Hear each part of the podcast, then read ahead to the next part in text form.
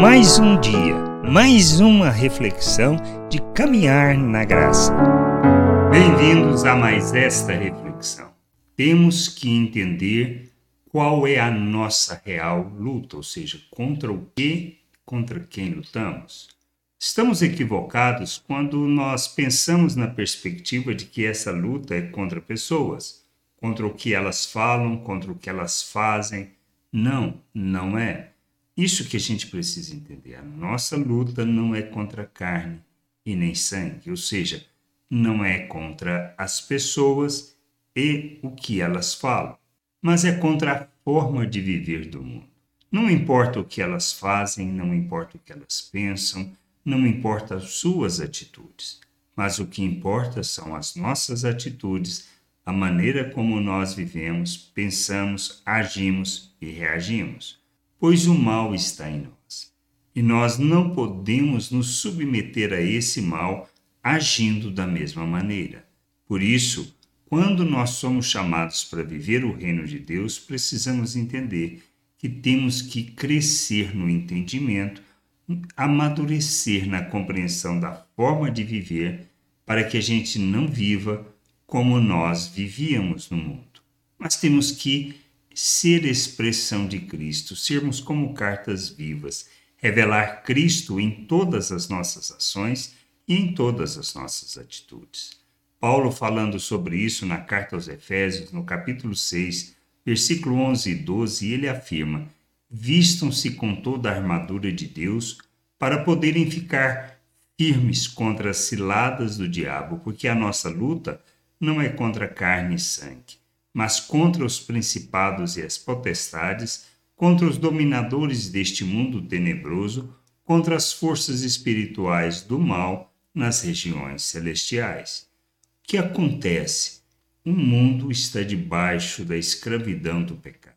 Ele não tem entendimento da vontade de Deus. A obra de Cristo foi para nos tirar das trevas e nos transportar para o reino de Deus para vivermos na vontade de Deus.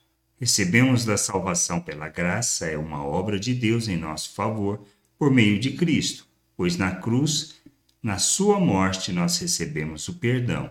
Na ressurreição de Cristo, nós somos justificados, recebemos a justificação.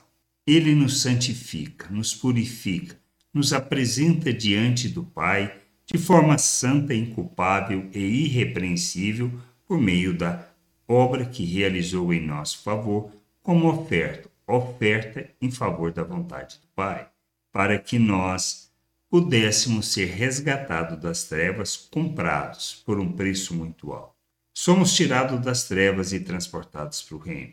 Somos feitos um novo ser, uma nova criatura. Nós fomos feitos à imagem de Cristo, nós recebemos da mente de Cristo. Nós recebemos um novo coração coração segundo a natureza de Deus. Nós somos coparticipantes da natureza divina. Nós recebemos da vida de Deus e fomos capacitados para rejeitar as paixões humanas. Isto quer dizer rejeitar a maneira de pensar do mundo e de viver do mundo, para que nas nossas ações, nas nossas reações, nas nossas atitudes, nós possamos agir como Cristo, não segundo o mundo. Deixar de andar segundo a forma de viver deste mundo, segundo a maneira de pensar do mundo, é o nosso, vamos dizer assim, é o propósito da nossa vida. E a gente precisa entender que somos chamados para revelar as virtudes de Deus, para manifestar a graça, revelar o amor de Deus, manifestar a compaixão, a misericórdia, sermos pacientes, longânimos, sermos pessoas que revelam Cristo, que agem como Cristo. Por isso, tendo sido salvos, a nossa jornada é uma jornada de caminhar para expressarmos Cristo, revelarmos, sermos cheios de Cristo. Este é o processo de santificação. Nós deixamos de agir segundo a forma de pensar do mundo e agimos como Cristo. Isso é o que nos leva à maturidade, e esta é a jornada de santificação santificamos para que as pessoas possam ver Deus em nossas vidas.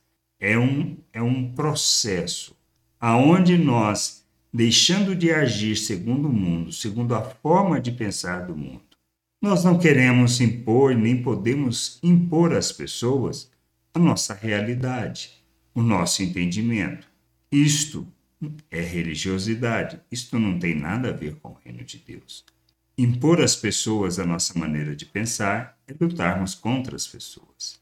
Mas quando nós lutamos contra nós mesmos, contra o mal que está em nós, mediante a capacitação que recebemos, mediante o poder de Deus que foi nos concedido, nós revelamos Cristo ao mundo. Revelando Cristo, nós revelamos o Pai. Revelando o Pai, nós agimos segundo a Sua vontade, pois agimos segundo o seu amor e nos movemos em favor das pessoas para que elas possam ver a luz, para que elas possam compreender a vontade de Deus e a essa vontade submeter, reconhecendo Cristo como Senhor, Salvador e vivendo o reino de Deus na terra se juntando ao corpo de Cristo. Quem é acrescentado, ou seja, quem acrescenta as pessoas à igreja, à família, ao povo de Deus, ao corpo de Cristo, é Deus.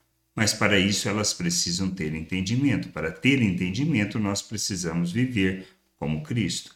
Essa é a nossa real luta. A luta é contra o mal que está em nós, contra os dominadores deste mundo que instigam a agirmos segundo a natureza humana de forma racional, lógica para o mundo, mas que não traduz a racionalidade nem a lógica de Deus na nossa maneira de viver. Precisamos entender isso. Precisamos crescer neste amadurecimento. Precisamos crescer na vontade de Deus e sermos expressão de nosso Deus no mundo, revelando o Pai, manifestando a justiça do reino e agindo como Cristo, é assim que nós lutamos e revestir da armadura de Deus, ou seja, do conhecimento, do entendimento, da fé, é que nos levará a agirmos como Cristo neste mundo. Por isso temos que entender que nós somos chamados para revelar o reino, para encher a terra com conhecimento da glória do Senhor, não para impor a nossa maneira de pensar, não para é, lutarmos contra essa maneira de pensar na vida dos outros, mas precisamos lutar nas nossas vidas para que nós cumpramos o nosso papel neste mundo, que é revelar Cristo e manifestar o reino de Deus, sendo pessoas responsáveis, ou seja, reconciliadores dos homens com Deus, pois revelamos o reino, revelamos a vontade do Pai, revelamos o seu querer. Que a gente possa amadurecer, crescer, compreender estas coisas e sermos essa essa expressão do reino de Deus na terra. Graça e paz sobre a tua vida. Amém. Acabou de ouvir uma reflexão de caminhar na graça. Se você gostou, curta, compartilhe, leve esta mensagem a outras pessoas, para que elas também possam compreender e entender a vontade de Deus. E leia as Escrituras, pois ela é a base, o fundamento para você julgar tudo o que você tem lido e aprendido acerca da vontade de Deus.